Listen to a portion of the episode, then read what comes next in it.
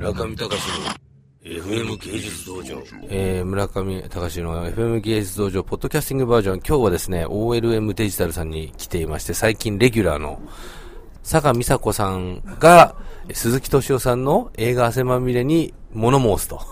そう、物申すってそういう回で。物申しちゃいけないんですけど、すごい穏やかにおしいさんの反論を受けていて大人だなって。あの、崖の上のポニョに対する、今、祭り状態で世間はみんなね。もうあれで、あんなのは映画なのか、ストーリーはないんじゃないかと。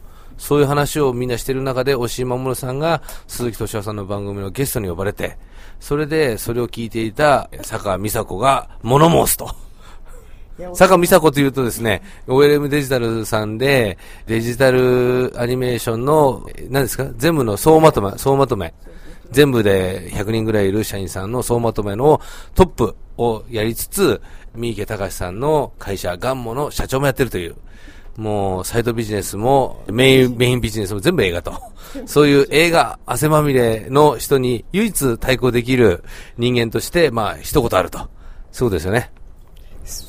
一言あるってわけじゃないんですけど、すごい大人だなと思ってて。鈴木社長さんがね。そうですねじゃ。あちょっと最初からじゃあお願いします。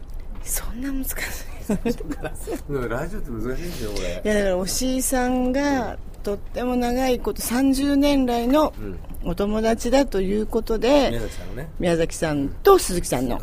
で結構言いたいことも言っちゃうぞっていう状態の中ですごい愛情を持ってポニョについて語っていたポッドキャスティングを聞いて感動したんですよ私はすごい。プロデューサーとして監督を容認する寛容に見るということはすごい大きな愛情に包まれていることだと。